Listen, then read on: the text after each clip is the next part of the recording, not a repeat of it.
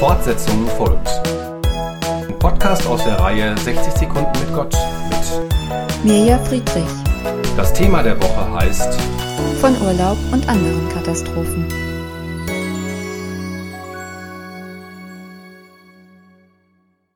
So standen wir da plötzlich um 8 Uhr morgens mitten in den Bergen, zwei Tageswanderungen entfernt vom nächsten Ort, ohne Handynetz und deutlich unentspannter, als wir uns das vorgestellt hatten. Man brauchte kein Arzt zu sein, um zu sehen, dass die Schulter meines Mannes völlig ausgekugelt war. Wir liefen zurück zur Hütte. Mehr wandern wäre mit dem Gepäck nicht möglich gewesen. Doch zum ersten Mal hatten wir ein Satellitengerät mit Notfallfunktion dabei. Danke Gott, dass du uns in der Urlaubsplanung auf diese Idee gebracht hast. Wir drückten den SOS-Knopf und wurden per Textnachricht mit der Zentrale in Texas verbunden. Mit ihnen konnte ich nun schreiben, und sie leiteten die Infos an den norwegischen Rettungsdienst weiter.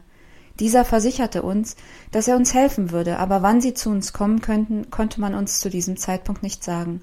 Die Wetterbedingungen im Tal waren zu schlecht. So kümmerte ich mich innerlich aufgewühlt um meinen Mann, verband seinen Arm, holte Holz und zündete den Ofen in der Hütte an. Doch schon bald konnten wir einen Helikopter hören, der direkt bei uns landete. Die Hilfe war viel schneller da als erwartet. Danke Gott. Mein Atem stockte, als der Arzt erklärte, dass sie aufgrund von Corona nur die Patienten und keine Angehörigen transportieren dürften.